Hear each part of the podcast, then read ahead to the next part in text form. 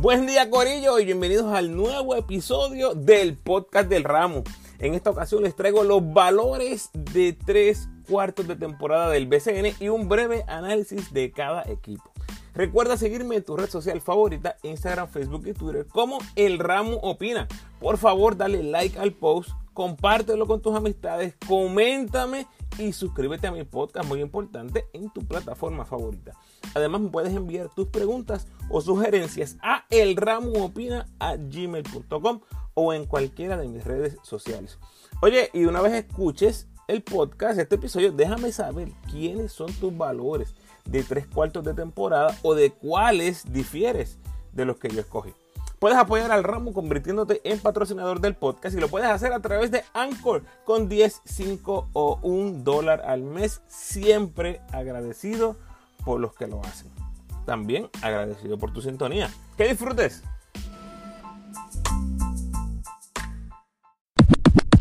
Bueno, ahora que estamos en tres cuartos de temporada, o sea, en promedio los equipos han jugado 25 partidos cada uno aproximadamente.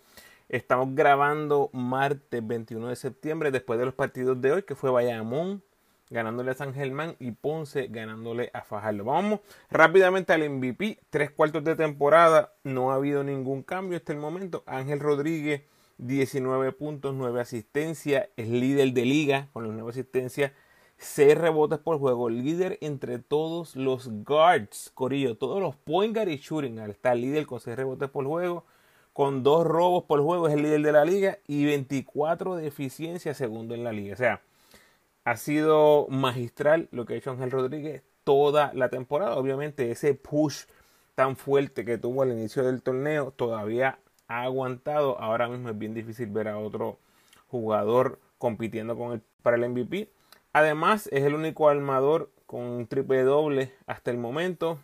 Bayamón en primer lugar con 19 y 3 han estado en primer lugar toda la temporada, como ya dije.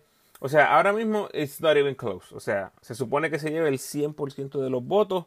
Si la votación fuera hoy, a la Curry en la NBA cuando se llevó el MVP unánime. En segundo lugar, pues es bien difícil escoger a Paris Bass en este momento, Un equipo que está eliminado, prácticamente eh, nunca ha competido realmente por esas posiciones para clasificar, ya están bien rezagados.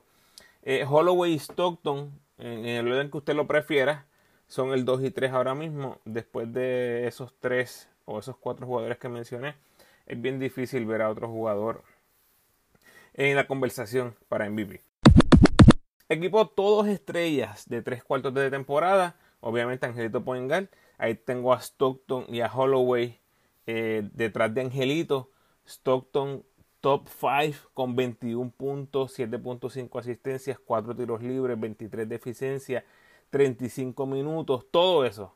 Top 5 en la liga, además mete 2.5 triples por juego, tirando 41% de 3, que es excelente, 81% de tiro libre, buenísimo también. Y tienes a Holloway también, top 5 en puntos con 21, en asistencias con 7, 1.4 robo, que es buenísimo, 6.6 tiros libres, primero en la liga.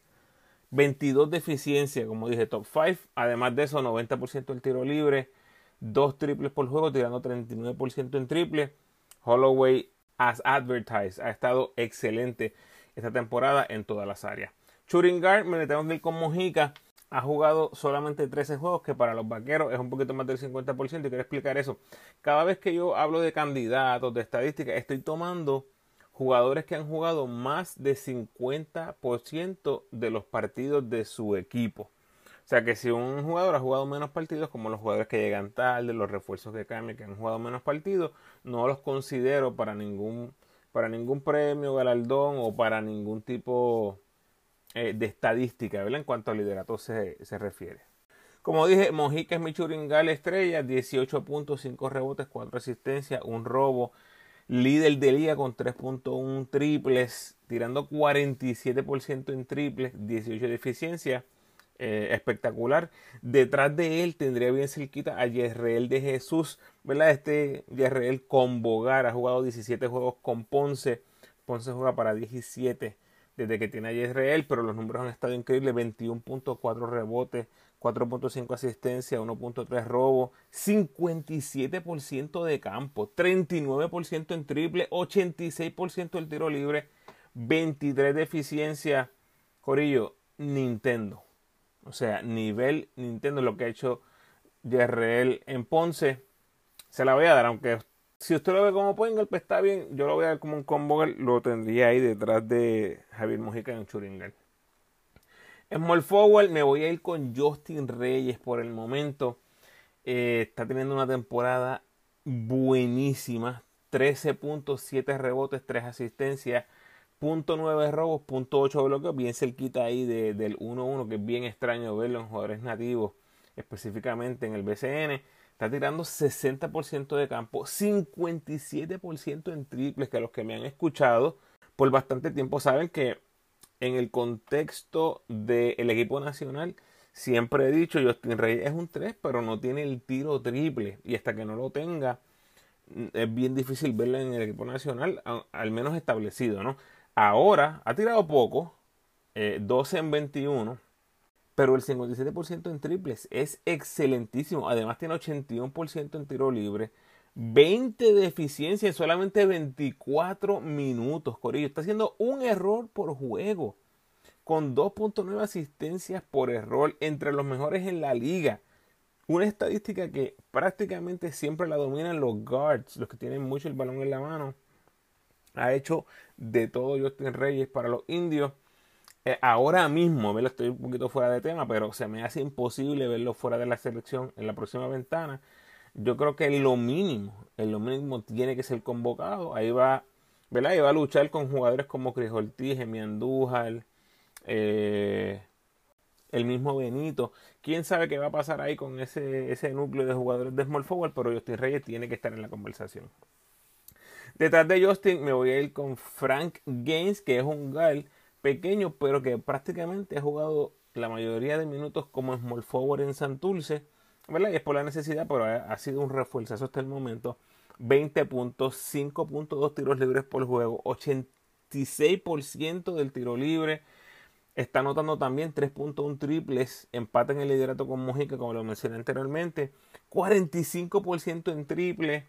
Eh, Pago ganancia, 18 de eficiencia. O sea, ha sido un gran cambio de refuerzo por los cangrejeros. Eh, necesitaban ofensiva, consiguieron a Frank Gaines, pagó ganancia, tremendo refuerzo. Y eh, hay que mencionar a los nativos. Detrás de Justin y Frank, voy a mencionar a Chris Ortige y Emi Andújar. Chris en su quinta temporada en el BCN está teniendo su mejor temporada hasta el momento con 17 de eficiencia, 16 puntos, 6 rebotes, un robo, dos triples, está muy bien. Y Emi Andújar eh, que era mi small forward a mitad de temporada, pero obviamente John Holland, cuando entra, ¿verdad? Eh, tiene un efecto, tiene un efecto en muchos jugadores. Me ha sido uno de los más que ha sufrido ese efecto Holland. Sus números han bajado, pero igual se mantiene con unos números muy respetables. 13 puntos, 6 rebotes, 3 asistencias, un robo, 49% de campo, 87% del tiro libre y 16 de eficiencia. En los Power Forwards me voy a ir con Paris Bass. Es verdad, es difícil, aunque ah, San Germán ha estado bien, bien rezagado en la tabla.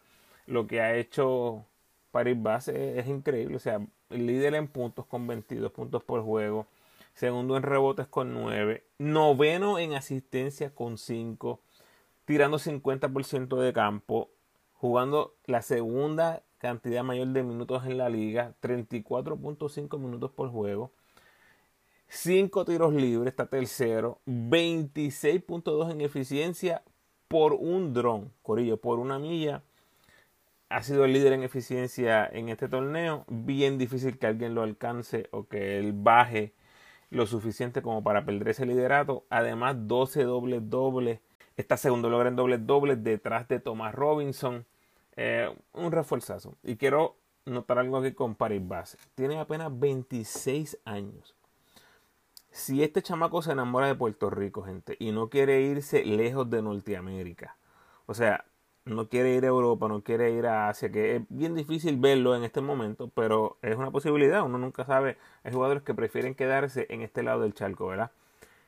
Si él se enamora de Puerto Rico, lo podríamos ver por muchos años y podría convertirse este jugador en uno de los mejores refuerzos de este siglo en el BCN, sin lugar a dudas, que es algo extraño, Hemos tenido por ahí este, los Mike Harris de la vida.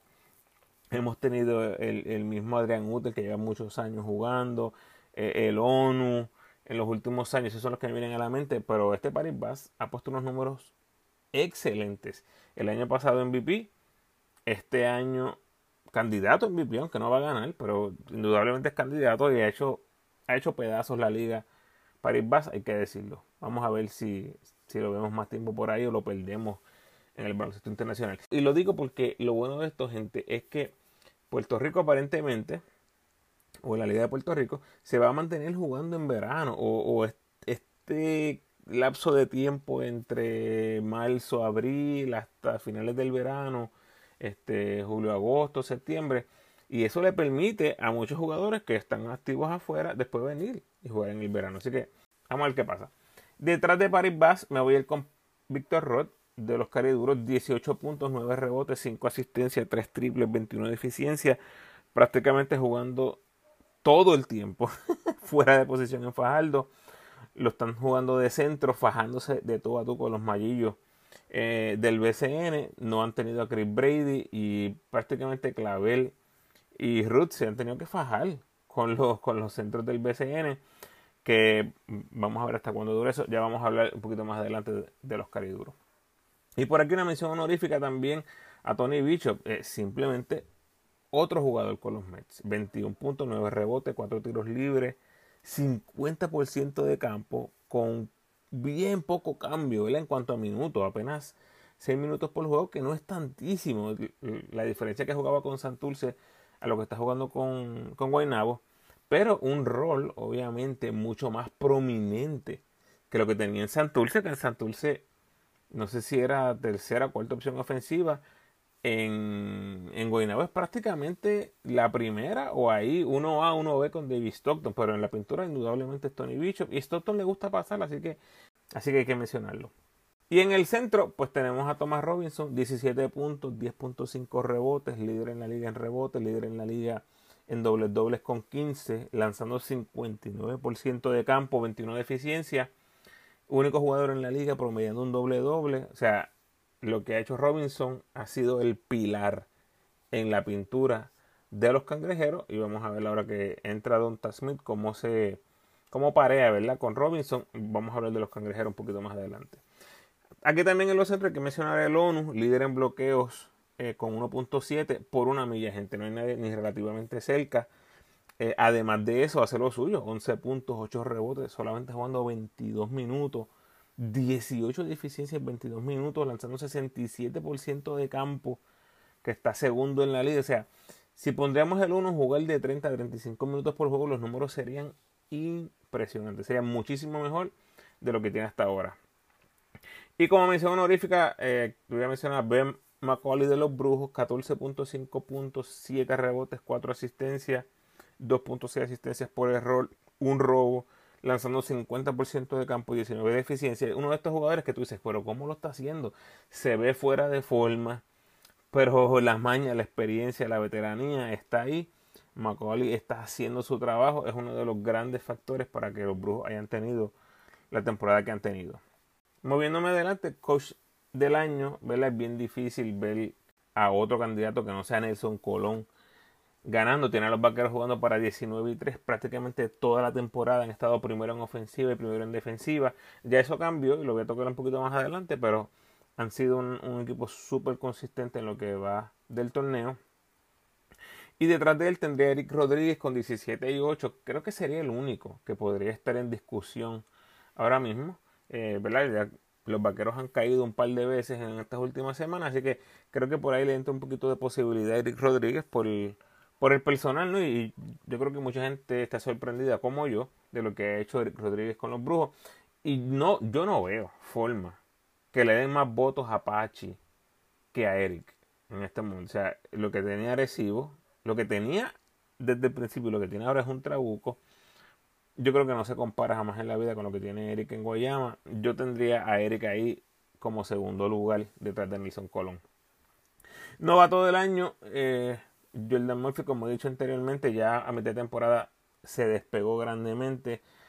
está líder entre los novatos en, en, puntos con 13, en rebotes con 6, en bloqueos con punto 9, en tiros libres con 2.9, en eficiencia con 15. O sea, mi duda era si se iba a ir al baloncesto internacional en algún momento. Se quedó toda la temporada.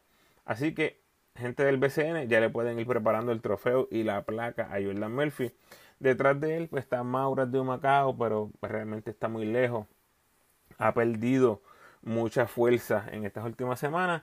Y Bishop, que era uno de los candidatos al principio, pues, ha quedado rezagado eh, con un Pizarro que se ha quedado con la posición.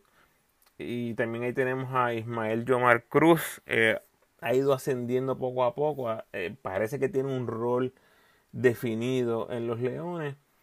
Pero no va a ser suficiente. O sea, muy buena temporada, lanzando 46% en triple. Pero lo que tal vez habría que resaltar ahí de los Leones es que tienen un talento joven espectacular. Eh, ya veremos qué hacen, ¿verdad? Si los mueven por piezas más establecidas o desarrolladas o deciden quedarse con esos chamacos y desarrollarlo, ¿verdad? Tienes a Pacheco, tienes a Cruz, que lo mencioné ahora mismo, tienes a Hanif, eh, tienes a Crawford, tienes a Linford, tienes a Murphy, tienes a Luis López. A ese núcleo le sumas a Yerreel eh, con dos refuerzos buenos, olvídate. O sea, hay, hay rugido para rato en Ponce. No van a ser contendores al campeonato. O sea, gente de Ponce cuando estos muchachos estén haciendo desarrollo y, les den, y sean el núcleo eh, moving forward, no van a ser contendores al campeonato por unos cuantos años, pero yo creo que de aquí a 3, 4 años fácilmente este equipo se va a poner bien, bien difícil. Defensa del año, Ángel Rodríguez, como ya mencionado anteriormente, entre los líderes en guard, o sea, el, mejor guard reboteando, líder en robo, una defensa aficiante Bayamón primero en defensa toda la temporada. Como mencioné en uno de mis, en uno de mis posts, el jugador que más rápido llega a 100 robos en la historia de la liga, gente. Si no han visto ese post, los invito a que se den la vuelta por mis redes sociales. Una gesta histórica en lo que se refiere a estadística. Eh, los robos se, se han ido registrando oficialmente en este siglo. O sea que no tenemos, tristemente, los récords y las estadísticas de robos de, de, antaño, pero en este siglo lo que hizo Angelito fue histórico. Hay como defensa el ONU líder en bloqueos con 1.7. Y no es que solo esté líder, gente, es la cantidad de tiros que cambia solo por estar en la pintura. Además, el recibo está tercero en eficiencia defensiva por lo tanto, el ONU tiene que ser un candidato. Y finalmente he mencionado durante todo el season a Aminu de los Atléticos, único jugador en la liga todavía promediando más de un robo y más de un bloqueo, pero San Germán está décimo en eficiencia defensiva, fuera de contención en los playoffs, o sea que bien difícil verlo ganando este premio, así que Angelito y el ONU van a ser mis candidatos más fuertes para ese premio. Sexto hombre, Ismael Romero, me parece el candidato más fuerte ahora mismo. 12 puntos, 5.5 rebotes, 64% de campo, 14 en eficiencia. Detrás de él veo a Carlos Rivera, 17 juegos, 9 puntos, 4 asistencias, 1.4 robos, 94% del tiro libre, 50% de campo con 12 de eficiencia.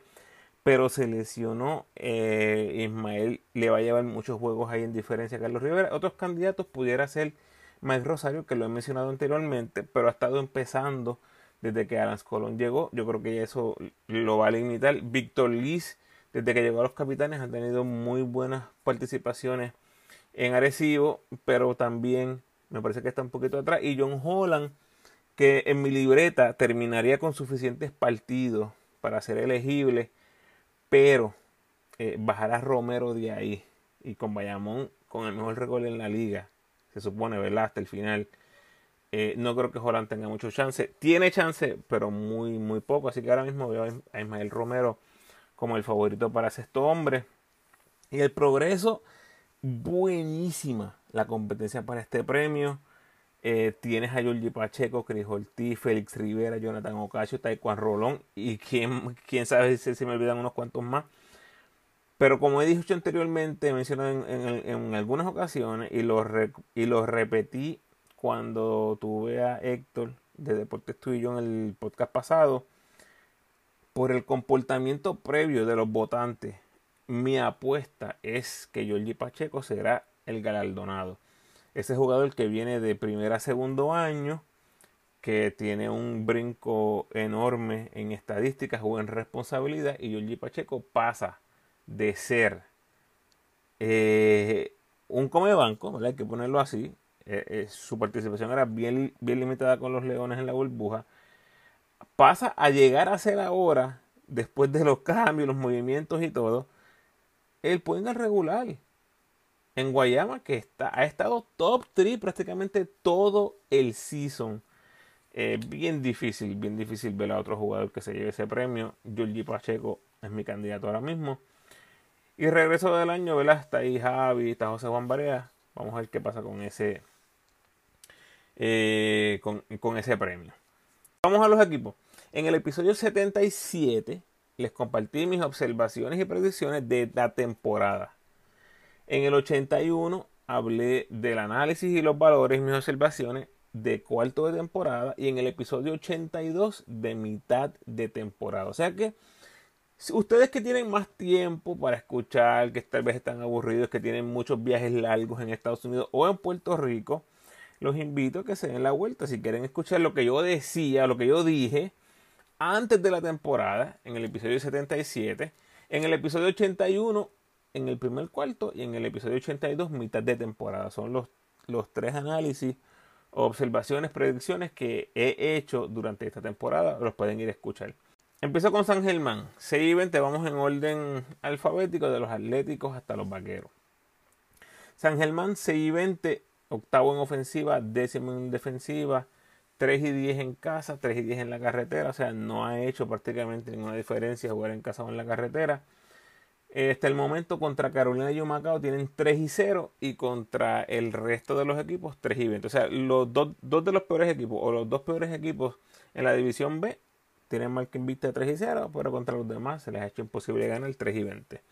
El itinerario ahora mismo está bien complicado. Eh, y ya ahora mismo lo que yo lo veo a ellos es jugando solamente para hacerle daño a alguien. Eh, y miren esto que interesante. Los últimos dos juegos de San Germán son en casa. Hasta el momento aquí.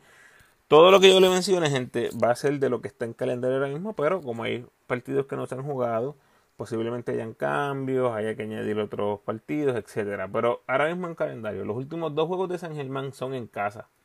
Contra Quebradillas y contra Mayagüez dos equipos que posiblemente estén desesperados por triunfos en ese momento, así que va a ser una gran oportunidad para el monstruo anaranjado para estropearle la fiesta a uno de esos dos equipos, así que eso va a estar bien interesante. En cuanto a los jugadores, eh, Philip Wheeler practicó con el equipo de, la G League en Houston, salió una noticia.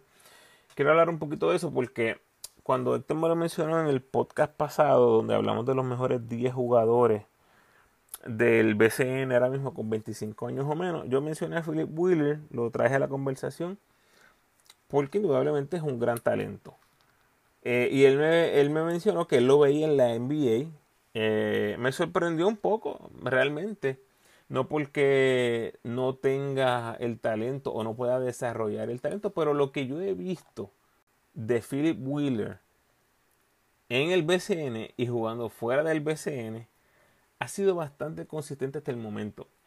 Philip Wheeler no tiene el tiro de afuera. No lo tiene. Y ahora mismo, pues, como él se proyectaría, tal vez sería como un 3 en la, en la NBA, ¿verdad? En caso de que llegue. No tiene el triple. Su tiro libre es bajo promedio. Eh, su físico obviamente no está desarrollado. Es algo que definitivamente tendría que trabajar y realmente yo no le veo una fortaleza específica al juego de Philip Wheeler. Obviamente es un gran atleta eh, que dentro del mundo del baloncesto tienes que ser un gran atleta eh, o ayuda muchísimo el hecho que seas un gran atleta. Déjenme este, parafrasear.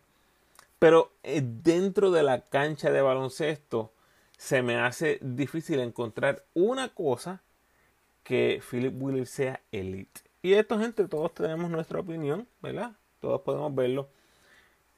Una cosa, ha mejorado muchísimo cerca del canasto, pero como quiera yo no lo veo como, o sea, no veo ninguna parte de su juego ofensivo o defensivo como algo que sea elite. Y yo, y, lo digo porque me parece que con jugadores que tienen esta edad, 19 años, que es cuando la gran mayoría de jugadores está entrando a la NBA ahora. Esa es la realidad. Jugadores que van a la NCAA un año, jugadores que están jugando overseas, que ya a los 19, 20 años están poniendo su nombre para el draft.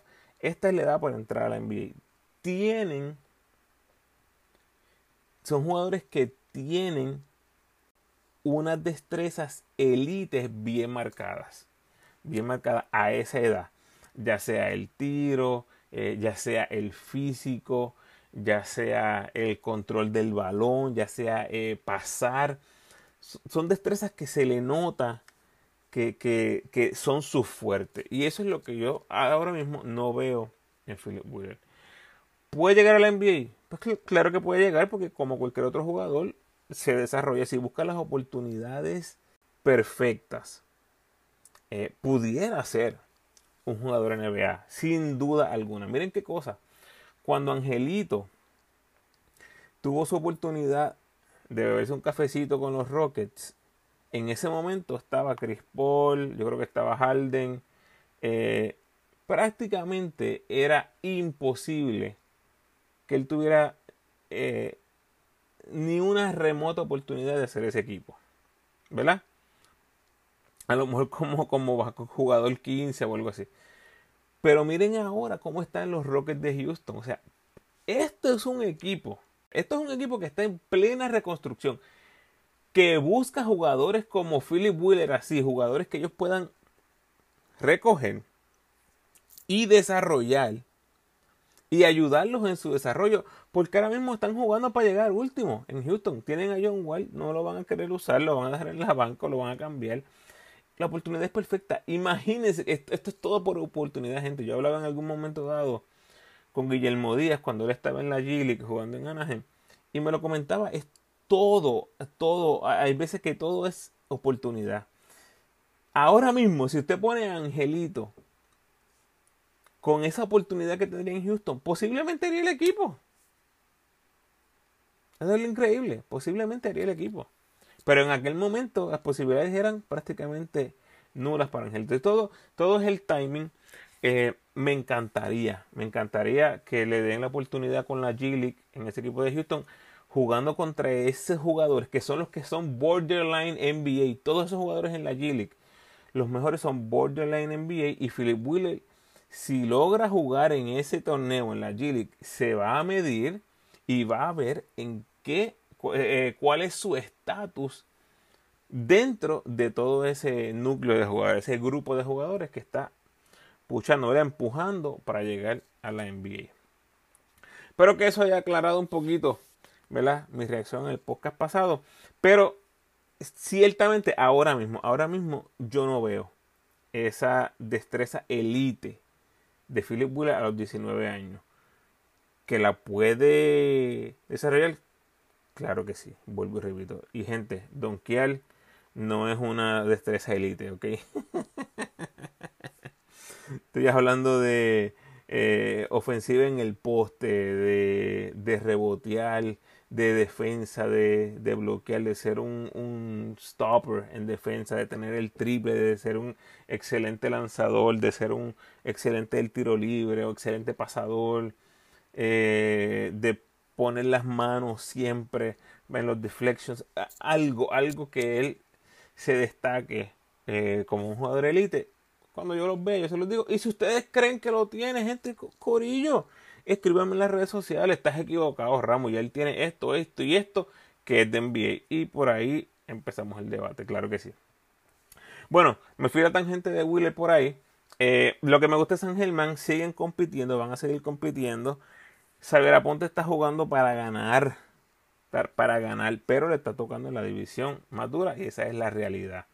Sus refuerzos siguen en el top 3 en eficiencia en la liga y con todo y eso, teniendo a dos en el top 3 de eficiencia de la liga, en Aminu y en Bass, tienes a un Beraldo con una buena temporada, Jadel una buena temporada, y aún así no han podido acumular victorias. Eh, Gary nunca llegó, ¿verdad? Eh, Branch no pudo replicar la excelente burbuja que tuvo, también estuvo lastimado. O sea, ahora prácticamente eliminados, me parece que deben dejar ir a los refuerzos. Es lo que yo haría, ¿verdad? Dejar ir a los refuerzos, concentrarse en los jóvenes. Algunos dirán, Ramos, eso no hace sentido porque pueden coger esos refuerzos los otros equipos y, bla, bla, bla. Ok. Entonces, este, para mí el mejor escenario sería ese. Salen de los dos refuerzos, le dan mucho tiempo de juego a los jóvenes. Eh, worst case scenario, por lo menos salen de un refuerzo, que entiendo sería Minu, para darle más minutos a, a Wheeler. No importa lo que hagan, yo quiero ver a Wheeler más tiempo en cancha, 30, 35 minutos por juego, soltarlo para que se desarrolle lo más posible en estos últimos partidos del torneo, ya que San Germán está eliminado. Eh, ah, no sé si esto es, algo, ustedes me dicen, pero la única pregunta que yo tengo ahora mismo es quién terminará con, con peón récord. Porque esto pudiese significar el primer turno en el próximo sorteo. Así que ojo con esto. Atlético, ojo con esto. Eh, yo estoy asumiendo que Humacao no juega otra vez. O sea que el primer turno sería entre Carolina y los Atléticos. Y si es por el que tenga peor récord, pues va a estar bien interesante. Bueno, hablo mucho de los Atléticos. Vamos a los Brujos de Guayama, 17 y 8. Décimos en ofensiva. Segundos en defensiva prácticamente todo el season. Récord de 10 y 3 en casa, 7 y 5 en la carretera, 8 y 2 en los últimos 10 juegos ahora mismo. Han hecho lo que tenían que hacer. Contra Macao, San Germán, Carolina y Guaynabo tienen 11 y 0. Ahí está el peor de la división A y los tres peores de la división B. 11 y 0 contra esos equipos. Eh, una de las mejores defensas. Eso es la clave del éxito ante esos equipos de abajo. Esos juegos que hay que ganar, Guayama los ha ganado todos. Y es por su defensa. Limitan al oponente lo más posible y hacen la ofensiva suficiente para ganar esos jueguitos. Eso los deja con récord de 6 y 8 contra los de arriba, ¿no? Quote quote, los de arriba, así que va a ser bien interesante ver con quién machan en los playoffs. Estas últimas semanas de competencia vamos a ver cómo luce Guayama ante los equipos poderosos. Ya le ganaron a Arecibo, y a Bayamón en la Unida en partidos consecutivos. Así que eso tiene que tenerles la moral por las nubes a este equipo. O sea, yo no tengo reparo en decir que me escraché con mi pronóstico. Yo veía a Guayama eh, muy mal en este año. Yo lo veía eliminado y han estado primero o segundo en su división todo el season.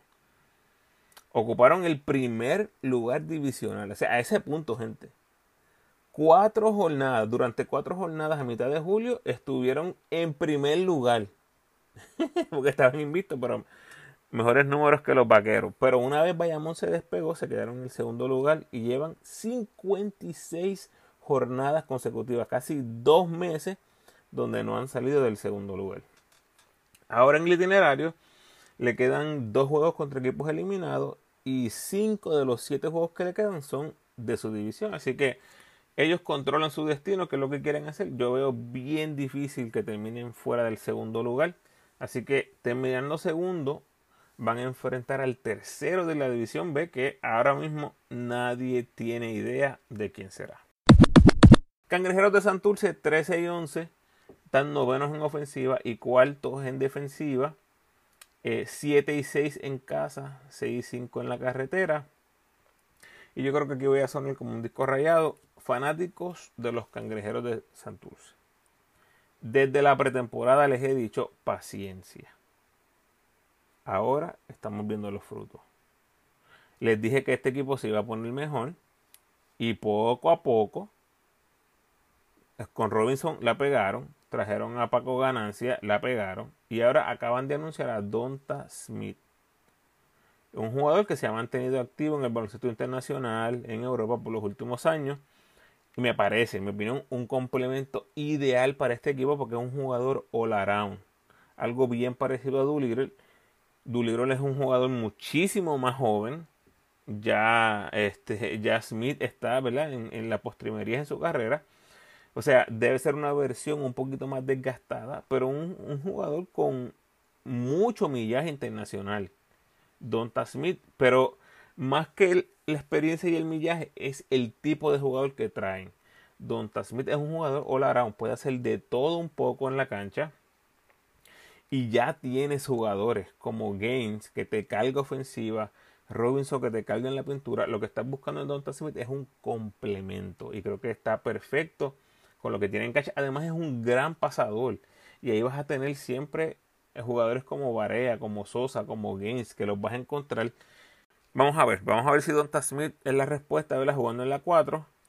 Eh, pero, como dije, me encanta, me encanta. Además es un jugador que puede comenzar la ofensiva del rebote defensivo. O sea, eh, y a esos tres refuerzos tú le sumas Barea, Denis Clemente, Isaac Sosa, Filiberto, Álamo. Ahí está, ese es el equipo para competir. ¿Van a ser favoritos al campeonato? Posiblemente no. Pero les pregunto, ¿quién va a querer enfrentarlos en una serie? Probablemente nadie, porque como les dije desde el principio, esos nativos con tres refuerzos, eh, la cosa va a estar apretada. Bueno, la última vez que hablamos de los cangrejeros, les dije que habían tocado fondo.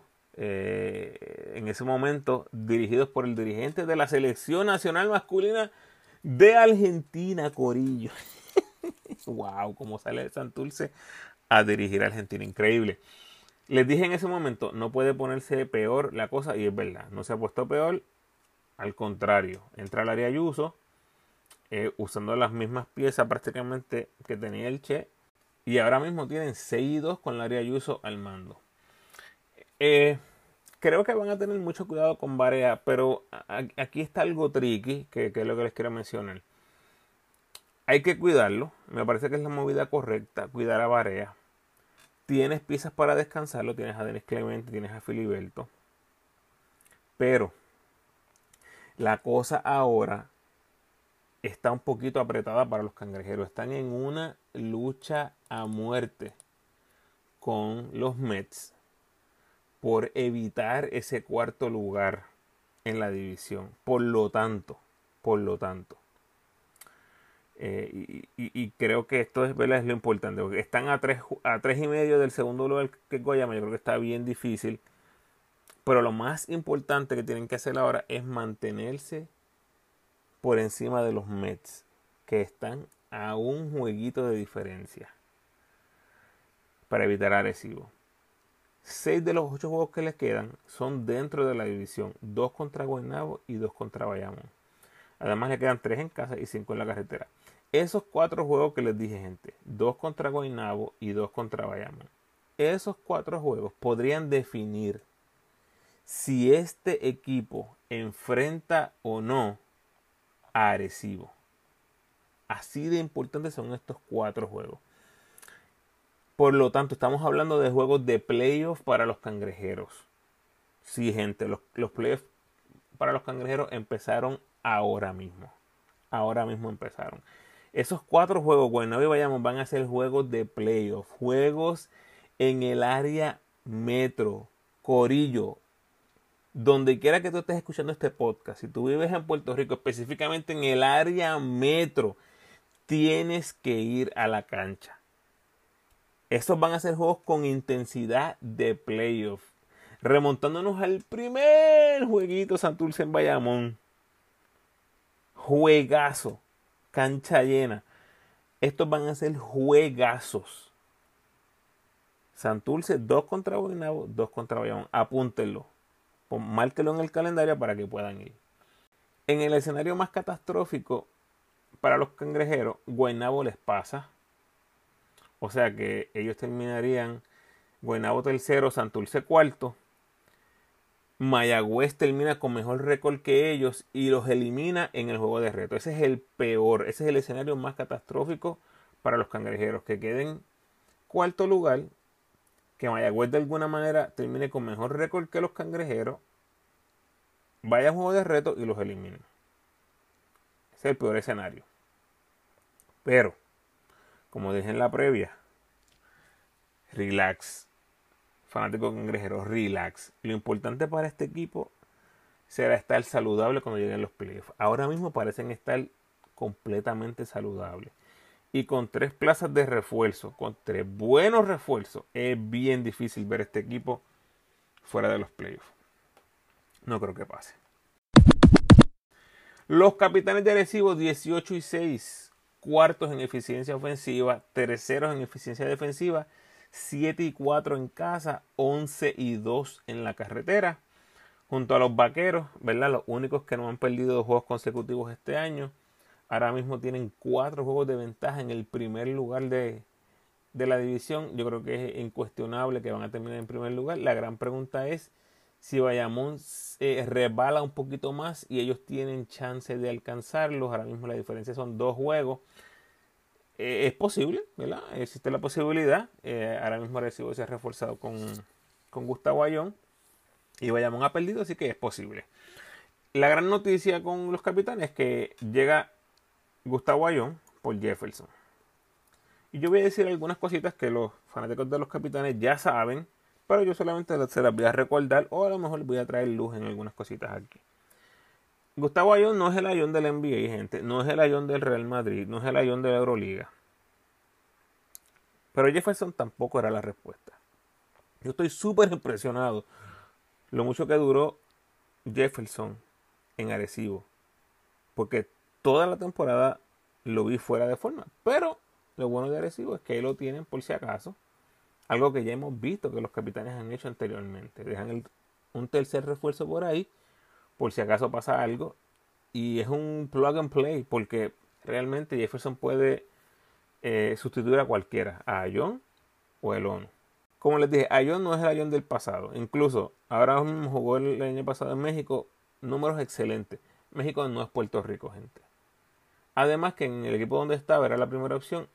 En Arecibo no tiene que cargar. Hay muchas piezas en Arecibo.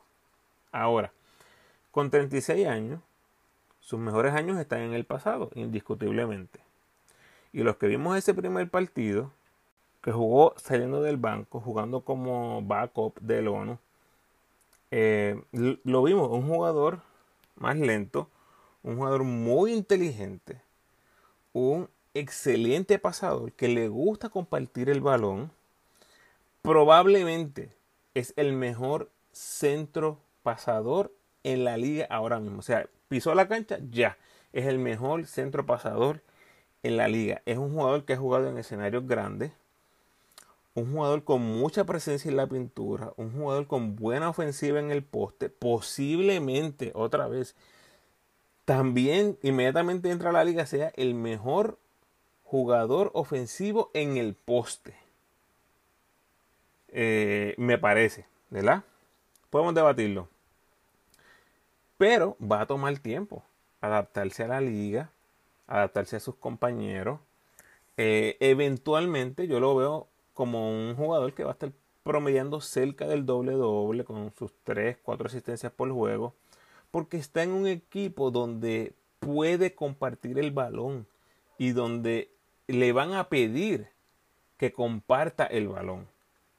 O sea, no tiene que estar cargando ofensivamente, trabajando de más en la pintura. Y yo creo que Arecibo lo va a ir trayendo poco a poco. Así que excelente la firma de Gustavo Ayón. La pregunta interesante aquí es, ¿los pondrán juntos a El ONU y a Ayón? lo que hemos visto hasta ahora fue que solamente jugaron unos segunditos.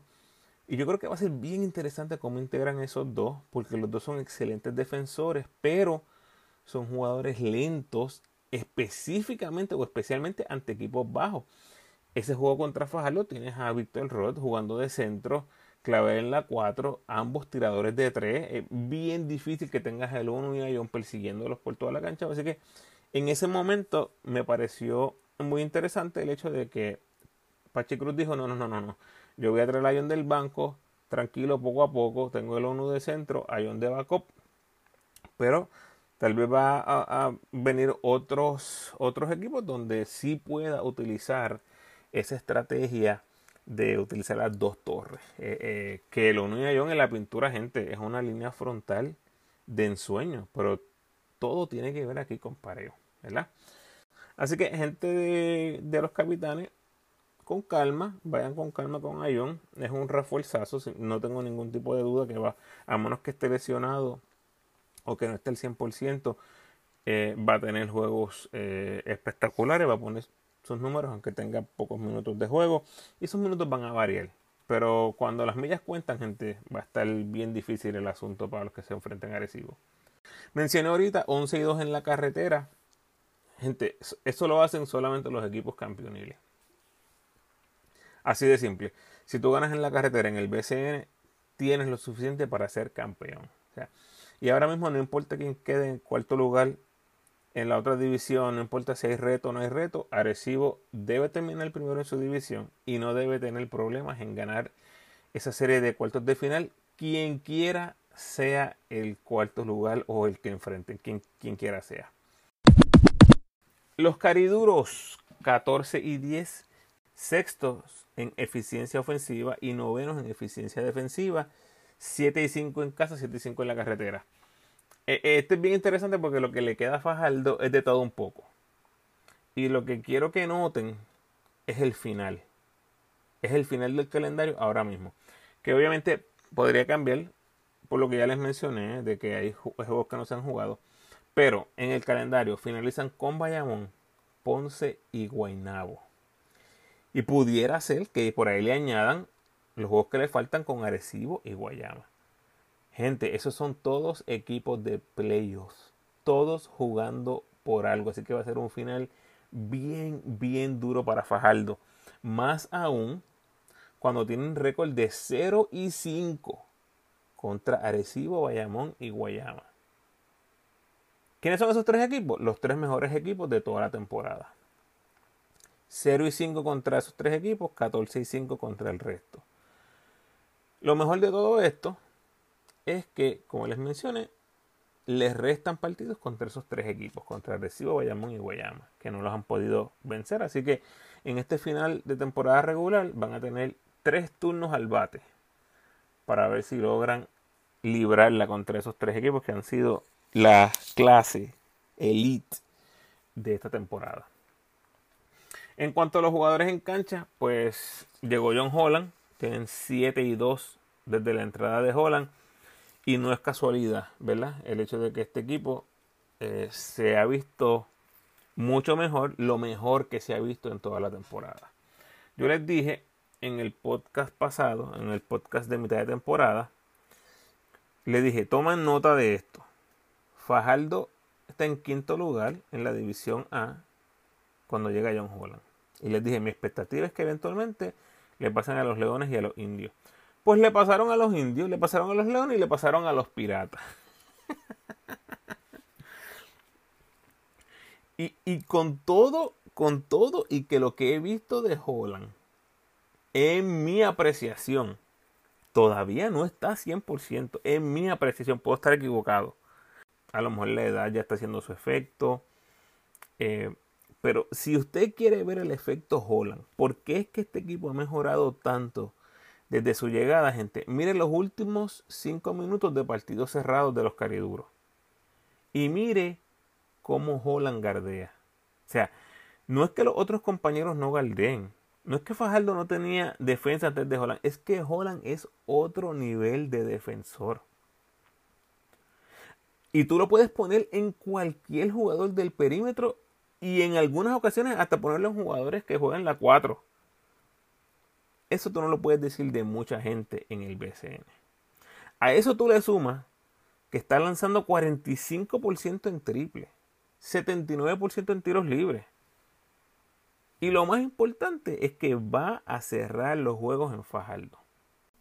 También les mencioné que se pone interesante el asunto con la entrada de Holland por las piezas que ya tenían, pero hasta el momento no han hecho cambios Ahí mantienen a Víctor Roth, mantienen a Mendoza. Y a estas alturas, la verdad es que no sé si haga mucho sentido cambiar de refuerzos cuando te está dando tan buenos resultados el núcleo que tienes ahora mismo. Así que yo creo que se van a mantener así por el momento. Tampoco quiero ser injusto. Eh, eh, no, es que Holland esté haciendo todo. Eh, y antes era un equipo de abajo, ¿verdad? Aunque su récord lo decía en ese momento. Pero la realidad es que este ha sido un esfuerzo en conjunto. O sea, todos jalando para el mismo lado. Todos sabían que iban a tener que hacer sacrificios con la entrada de John Holland. Lo mismo que pasó cuando Jonathan Rodríguez tuvo que ir al banco en el pasado con los santeros. O sea, Ahora tienes a Abreu, tienes a Clavel, tienes a Emi, tienes a Rigo, tienes a Guillo, etcétera. Todos han hecho su trabajo, todos han sacrificado al Guito, pero ciertamente Holland los eleva a otro nivel. Yo los sigo viendo como semifinalistas, ¿verdad? Si se mantienen en ese segundo lugar, el potencial cruce sería con Santurce o con Guaynabo, pero si bajan al tercero sería con Guayama, potencialmente. Los gigantes de Carolina 6 y 18, 11 en eficiencia ofensiva, 11 en eficiencia defensiva, 4 y 6 en casa, 2 y 2 en la carretera. Eh, lamentablemente muy poco que decir de la C. Ganaron los primeros dos juegos del season y después de eso tienen récord de 4 y 18. No han vuelto a ganar juegos consecutivos. Único equipo que ha perdido contra Macao. Así que eh, hasta el momento ningún cambio de refuerzo les ha dado resultado. Así que todo ahora mismo se trata de desarrollar el talento joven que tienen. Eh, bien curioso, en el cuarto de temporada les dije borrón y cuenta nueva en la C. habían hecho unos cambios, eh, que si Viñales, a mitad de temporada le dije lo mismo, borrón y cuenta nueva. Y ahora, tres cuartos de, temporada, más de lo mismo, gente, borrón y cuenta nueva.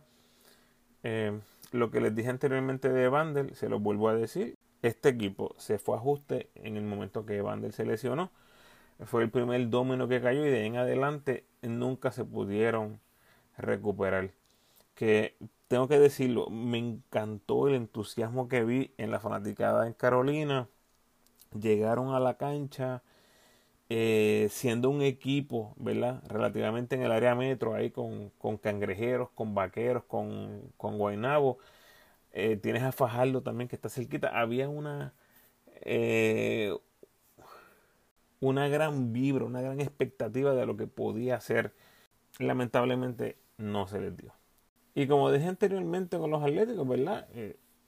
sorry, Corillo, pero Carola lo que tiene que hacer ahora mismo es tratar de terminar con el peor récord posible y ver si es posible llevarse el primer pick de nuevo en caso que Macao recese, que es lo que yo veo en el futuro. Y hablando de Macao, próximo equipo de los grises, 1 y 23, últimos en eficiencia, en ofensiva y en defensiva, 1 y 12 en casa, como dije, sea victoria contra los gigantes, 0 en la carretera, muy triste lo de Macao, ¿verdad? Eh, me parece increíble que hayan esperado dos meses para hacer cambios serios en las posiciones de refuerzo con tantos candidatos que estaban siendo dejados libres por otros equipos. Ahora tienes a Cosnell, tienes a Suero, eh, un Cosnell que hasta lo mencioné en mi podcast como posible candidato, estuvo un mes desempleado, un mes en redes sociales, dándole like a mi post en Instagram. Un mes. Completamente inaceptable para los grises. Ahora mismo están jugando con dos refuerzos muy competitivos. Se han visto muy bien en cancha con los nativos que tienen. Y todavía tienen una posición más de refuerzo que pudieran estar usando. O sea, ¿quién entiende lo que está pasando aquí? Eh, no sé, pero las finanzas de este equipo me parece que deben ser horribles pérdida por todos lados y como dije, no me sorprendería para nada que recesen, incluso yo esperaría que recesaran porque con este tipo de mentalidad, correr un equipo, está bien triste el asunto. Y voy a repetir lo que he dicho toda la temporada. Me parece ha sido un proyecto de poca seriedad, aparentemente improvisando desde el principio. No, no se entiende un plan, aparte de tener a tu hijo jugando, o sea, desde el punto de vista económico, yo mirando completamente desde afuera sin saber, esto debe ser algo catastrófico. Miles de dólares en pérdida. O sea, no hay manera que este proyecto regrese a Puerto Rico. Es una falta de respeto a la liga y a la ciudad de Humacao. Honestamente yo no entiendo. Si usted es de Humacao, de la gerencia o que usted conoce el grupo de trabajo, por favor escríbame, escríbame en mis redes, escríbame un email. Me encantaría hablar con ustedes, hablar con una persona seria, a ver si entiendo cuál era el propósito, cuál era la mentalidad detrás de este proyecto. En el podcast de mitad de temporada todavía no tenían triunfo. Ese mismo día que posteé el, podcast, el episodio, ese día ganaron. Así que vamos a ver si, si este episodio ahora los enracha y ganan un par de jueguitos. Indios de Mayagüez 13 y 14 están séptimos en eficiencia ofensiva y quintos en eficiencia defensiva. 5 y 8 en casa, 8 y 6 en la carretera. En el itinerario les restan 5 partidos nada más. Son contra Arecibo, Ponce, Guayama, Quebradillas y San Germán en San Germán. O sea, cuatro equipos de playoffs consecutivos tienen que ganar la mayoría para permanecer en pelea. Está bien difícil el asunto para los indios. Es como tirarte del colegio a Miradero a pie. Y bajo un aguacero. en esa carretera. O sea que van apretados. Eh, les he dicho toda la temporada que este equipo le puede ganar a un grande un día y pierde con San Germán al otro día. Gana en la carretera el juego duro y pierde en casa el juego fácil. Y así no se puede, gente. Escuchen esto. El récord de los indios. En el primer cuarto de temporada, 4 y 4. En el segundo cuarto de temporada, 4 y 4. En el tercer cuarto de temporada, 4 y 4. Jugaron para 7 y 7 con Flor, juegan para 6 y 7 con Pipo Vélez hasta el momento. Ahí tienen la temporada de los indios en 10 segundos. O sea, es un equipo promedio. Y además que, obviamente, estar en la división difícil ha tenido un efecto adverso en este equipo, sin lugar a dudas. En caso que se eliminen, que es lo que yo creo que va a pasar, sin lugar a dudas, su récord de local creo que es la gran diferencia esta temporada. La pregunta que yo les hice a mitad de temporada fue esta. ¿Quién va a dar un salto adicional? Yo pensaba que era Page. No fue así. O sea, ha mejorado un poco lo que fue Page en la burbuja, pero no como yo esperaba. Conklin ha sido una excepción completamente. Ha tenido un par de jueguitos buenos, pero en la, en la gran mayoría no ha rendido como se esperaba varios jugadores mostraron progreso, pero otros han bajado su producción. El refuerzo Austin, ¿verdad? Han querido forzarlo a ser una opción ofensiva y en lo que he visto ha sido un desastre hasta el momento. Solamente 13 puntos por juego, lanzando 44% de campo para un centro en el BCN es un desastre.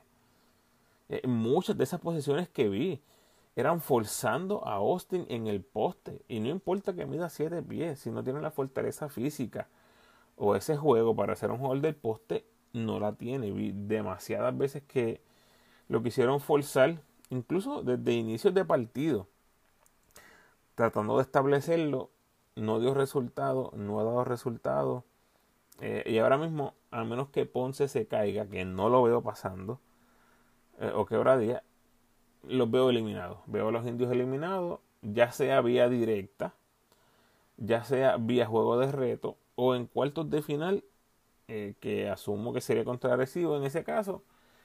Eh, no veo, no veo cómo los indios tengan un cierre positivo en el 2021.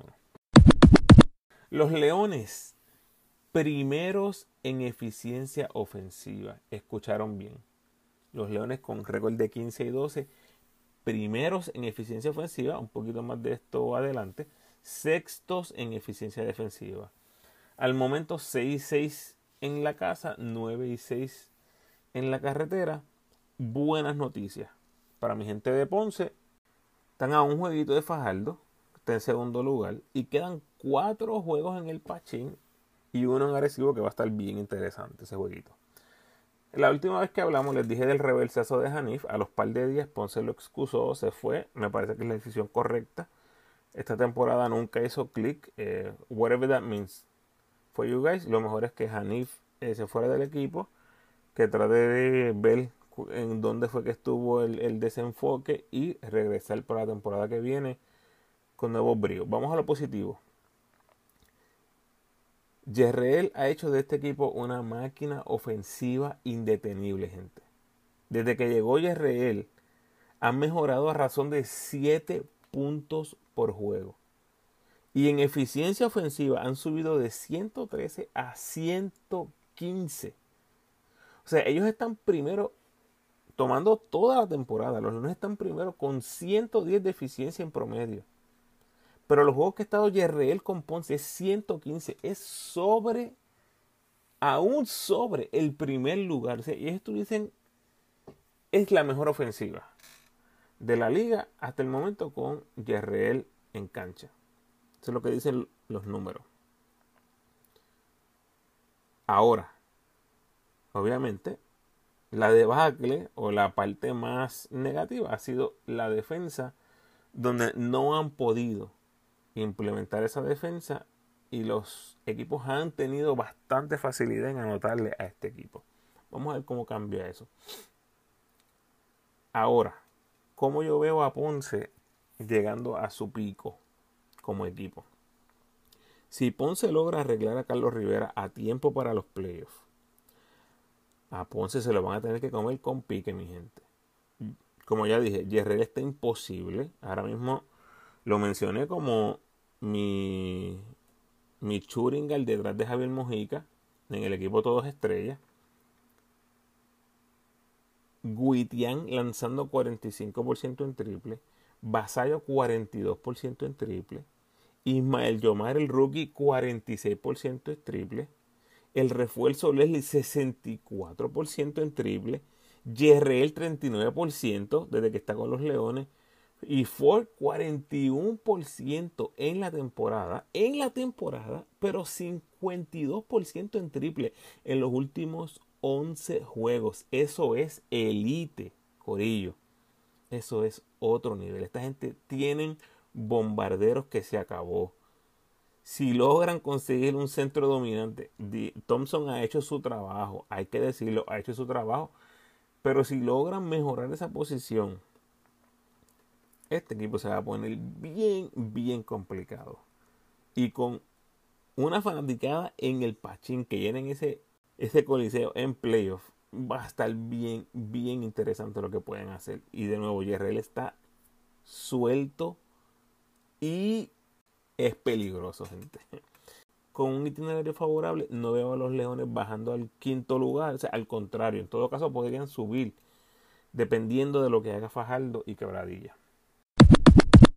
Mets de Guaynabo 13 y 13, segundos en eficiencia ofensiva, pero octavos en eficiencia defensiva, 6 y 6 en casa, 7 y 7 en la carretera. De los equipos en contención en la división B, que son los primeros cuatro, es el equipo con más juegos de local que le quedan. Quedan cuatro en casa y el menos que tienen en la carretera. Le quedan dos en la carretera. Aquí les voy a presentar, escúchenme bien ahora, fanáticos de los Mets. Les voy a presentar la debilidad de este equipo con este comentario que les voy a hacer ahora. El 5 de septiembre le ganan a Bayamón. Le quitan el invicto. Allá en el rancho. Dos días después 7 de septiembre, pierden en Carolina ante un equipo deplorable que venía de perder 9 juegos corridos. Habían perdido 13 de los últimos 14. ¿Cómo te explica eso? ¿Qué nos dice esto de este equipo? Esta es mi interpretación o mi análisis. La profundidad es mínima en este equipo. Ya hemos visto que el coach va bien, bien poquito a lo que es el banco de los Mets. O sea, las opciones del coach son mínimas. Por lo tanto, los jugadores que están, gente, son los que están. ¿Qué sucede con esto? Un juego malo no lo puedes cubrir con otros jugadores del banco. Generalmente este equipo de Guaynabo es un buen equipo, es un buen equipo, pero cuando ofensivamente no la tengan, van a sucumbir, gente. Van a sucumbir porque no tienen la defensa para cargarlos en juegos donde su ofensiva no esté trabajando al 100%. Además, cuando les toque jugar contra equipos buenos en ofensiva, eh, van a tener problemas, de nuevo, porque su defensa es de las peores en la liga. Y por eso es que el boquete de Balkman es gigantesco en este equipo. Primero porque lo hace mejores en defensa inmediatamente, tener a Balkman. Y segundo porque Balkman todavía puede aportar muchísimo ofensivamente en esta liga. O sea, un jugador ex NBA con muy buenos recursos ofensivos, ofensiva en la pintura, ofensiva eh, a 10-12 pies. Balkman tiene eso todavía, mucha maña, mucha veteranía. Les duele definitivamente no tener a Balkman. Y ya va para mes y medio fuera, gente, y no salen noticias de Guaynabo. Así que el equipo es muy emocionante, pero sin Balkman se las van a ver bien difícil. La buena noticia aquí es que en el peor escenario, en el peor escenario, son retados por el quinto lugar de la otra división. O sea, en el peor escenario, ellos terminan en cuarto lugar, Santurce tercero, Guaynabo cuarto, y entonces el quinto lugar de la división A los retaría. O sea que en el peor escenario, gente, van a tener un turno al bate, un turno adicional al bate, no importa lo que pase en estas últimas semanas, porque Carolina no los va a alcanzar. Simple y sencillamente no los va a alcanzar.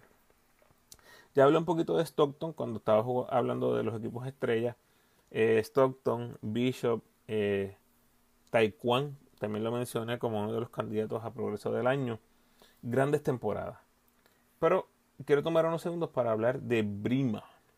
Eh, ese Brima, el centro, es lo que Mayagüez estaba esperando de Austin. Brima es exactamente lo que necesitaba Guaynabo. Y van a tener un tremendo problema decidiendo si salir de Ángel Núñez o de Tony Bishop, porque Stockton no va para ningún lado. Necesitas ese point guard ahí. Y la pegaron, gente. La pegaron porque Bishop y Núñez ambos califican como refuerzo comunitario y este, tuvieron esa suerte de que mueven a uno de esos dos jugadores a comunitario y traen a Brima porque lo que necesitaban era un refuerzo defensivo. Y ya en uno de los juegos dio ocho tapones, nueva marca en esta temporada. Y cuando no bloquea, tienes esa presencia bien parecida a el ONU, que la gente ya lo vio, ya saben que dio ocho tapones, van a respetar la presencia defensiva de Brima. O sea, los jugadores ya saben que ese negrito está en la pintura, hay que tener mucho cuidado cuando van para la pintura. Así que vamos a ver qué pasa de aquí a que comiencen los playoffs. Ojalá le regrese Balkman lo más temprano posible. Los Piratas 14 y 11, quintos en ofensiva, séptimos en defensa, 10 y 4 en casa, 4 y 7 en la carretera. Lo que viene ahora para la quebradilla. Contra Bayamón, contra. En el papel deben ser dos derrotas. En el papel. Después tienen dos ante Carolina en back to back. tienen que ganar esos dos, sí o sí. ¿Por qué? Porque terminan la temporada con tres partidos en la carretera. Juegan en San Germán, en Mayagüez y en Ponce. Por lo tanto, es súper, súper, súper importante que saquen esos dos juegos con Carolina, porque tú nunca sabes lo que puede pasar al final del season. Solamente le quedan dos juegos en casa. Es el equipo que menos juegos le queda en casa en toda la liga y tienen que ir cinco veces a la carretera en plena lucha por posicionarse para los playoffs. O sea que está bien, bien interesante. Y dependiendo de esos últimos tres partidos, los Piratas van a tirar para terminar segundos en la división o en el peor escenario podrían estar en peligro de clasificación, gente. El mejor escenario para nosotros, para nosotros los fanáticos, es que los Piratas se caigan en estos últimos tres partidos y que de alguna manera terminen en quinto lugar, que reten al cuarto de la división B, que ganen ese juego de reto y entonces tengamos piratas contra capitanes en cuartos de final. ¡Wow, papo! Eh, broma, Corillo, broma. Eh, eh, lo único que queremos los fanáticos del BCN es que los equipos lleguen saludables, es la realidad. Por lo menos así yo lo veo. Yo quiero ver a Moni saludable y contribuyendo como les dije antes, yo creo que salir de Will Daniels vuelve a estar en la mesa. Me parece que como estaba corriendo el equipo de Casiano, era prácticamente imposible que hicieran cambios, pero ahora que viene Lance Colón, Me gustaría pensar que está la posibilidad otra vez, eh, es algo que les había mencionado, yo creo que desde el principio dije que me gustaría ver que trajeran a un centro eh, de refuerzo para entonces usar a Moncho en la 4. Alan Colón vimos que ya hizo varias movidas, tiene a Rosario empezando, no está usando darle el polo, ¿verdad? Hay algunos ajustes que parece tener algunos jugadores más contentos ahora con él que con Casiano. Obviamente una manera de dirigir diferente a la de Casiano, con menos restricciones, un poquito de más, eh, más camaradería o, más soltura para los jugadores. Y Holloway no va para ningún lado. Este, definitivamente no va a haber un cambio por Holloway. Prácticamente es el que los ha cargado todo el season. Pero si yo pudiera ver un cambio de refuerzo por Daniels, eh, que pudiera pasar en cualquier momento. En cualquier momento. Y gente, no se equivoquen con quebradilla. No se equivoquen. Desde la pretemporada les dije, posiblemente el segundo equipo más profundo de la liga. Y esa fortaleza, que es una fortaleza, es la que los puede catapultar al segundo lugar divisional si termina fuerte. Eh, que es precisamente ese, ese depth, ¿no? Esa profundidad del banco, es precisamente lo que no tiene Guaynabo, el equipo que les hablaba anteriormente. Ahí es donde está a veces la gran diferencia de por qué algunos equipos llegan más lejos que otros. Finalmente los vaqueros de Bayamón con 19 y 3 terceros en eficiencia ofensiva. Se han bajado. Definitivamente la baja de Mojica ha tenido un efecto en este equipo. Además de que estuvieron algún tiempo eh, fuera de las canchas por el COVID. O sea que se ha visto, literalmente se ha visto el efecto en cancha. Ya han perdido, ¿verdad? Tienen 12 y 1 en casa. Perdieron ahí con Guaynabo 7 y 2 en la carretera. Y de los últimos partidos que le quedan, le quedan 10 juegos, 7 son en la carretera. O sea, es el equipo con más compromisos fuera de su casa. Así que en el horizonte, fanáticos vaqueros, pueden venir unas cuantas derrotas más, especialmente porque todavía no se incorpora Javier Mojica. Ahora, lo positivo de ese itinerario es que de los 7 juegos en la carretera, hay 3 que son Carolina y Macao, que en el papel deben ser triunfos para la tropa de Nelson Colón. Pero Ahora Humacao está reforzado. Y con ese equipo reforzado no hay nada escrito. O sea, si todo sale por el libro, eh, muy pronto los vaqueros estarán asegurando el primer lugar del grupo. Pero aquí no hay descanso, Corillo. Porque también tienen que perseguir el primer lugar general para tener ventaja de cancha local en los playoffs. Ahora mismo Arecibo los está acechando. Por lo tanto, yo creo que aquí vamos a tener muy buen básquet, básquet de calidad hasta el final. Como les mencioné cuando hablé de Arecibo, estos dos equipos, Bayamón y Arecibo, son los únicos equipos que no han perdido dos juegos consecutivos este año. No hay manera que los veamos nosotros eh, sucumbiendo a estas alturas de la temporada.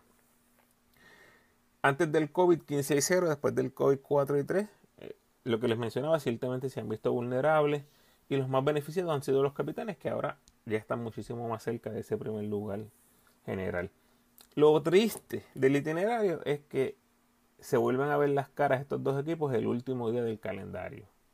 Capitanes y vaqueros. Y la única forma que ese partido tome relevancia es que todavía Recibo esté en pelea por el primer lugar general. Además de que Bayamón tiene que reponer varios partidos. Y es muy es poco probable. Pienso yo que acabemos exactamente ahí en esa fecha que está en el calendario ahora en la página del BCN. En la cancha, pues hay que decir las cosas como son. Eh, Angelito ha jugado como el mejor jugador de la liga. Mojica ha sido el mejor escolta de la liga mientras ha estado jugando ya con 37 años de edad. Uter ha hecho lo suyo. Romero, favorito al sexto hombre, otra vez. Benito ya tiene la mirada o la mira arreglada. Y Duliro poco a poco ha ido cayendo en tiempo.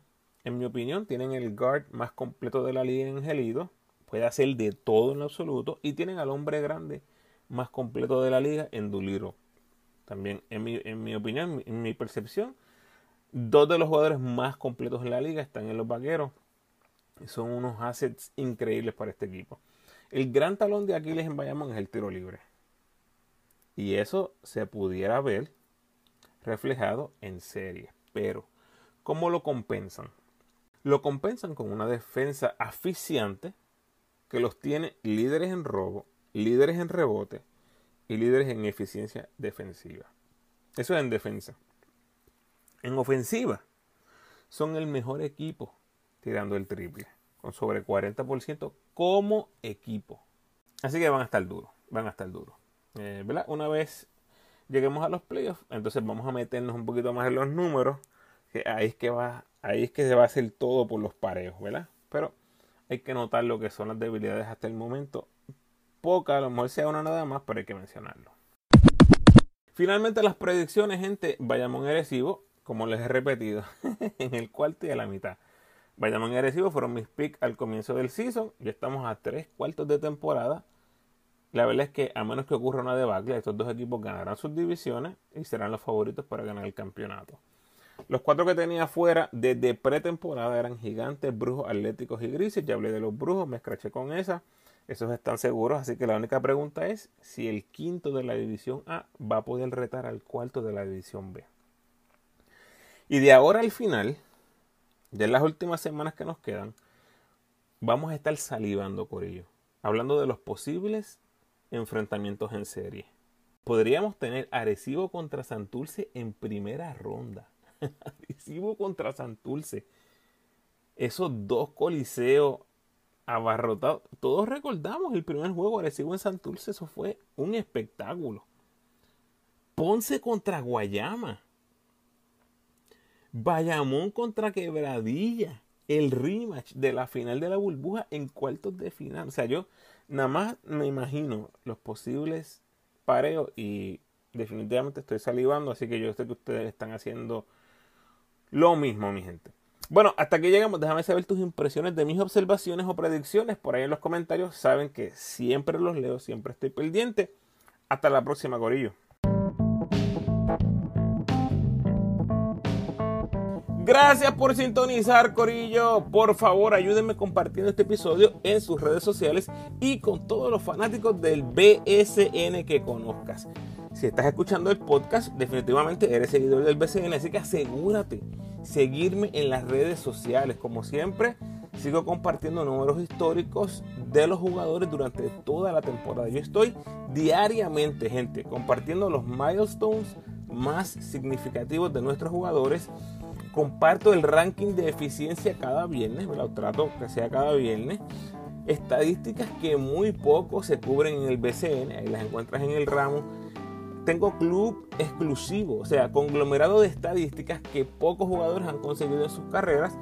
Si ven en mis redes sociales, se darán cuenta de lo que estoy hablando. Los últimos dos más significativos fueron Bimbo Carmona, entrando a un grupo exclusivo donde solo están Georgie Torres, Quijote Morales, Piculín Ortiz, Rubén Rodríguez y Edwin Peyot. Casi nada. Por ello tienes que ir a mis redes para que veas de lo que te estoy hablando. Todo eso eh, y mucho más lo de Angelito que mencioné durante este episodio, también disponible en mis redes, pero tienes que estar conectado con el ramo para que seas de los primeros en tener esa información. Como siempre te invito a que te suscribas al podcast, déjame tu mejor review por favor ahí en Apple Podcast, déjame ese review 5 estrellas y sígueme en tu red social favorita, Facebook, Instagram o Twitter. De nuevo, agradecido por tu sintonía.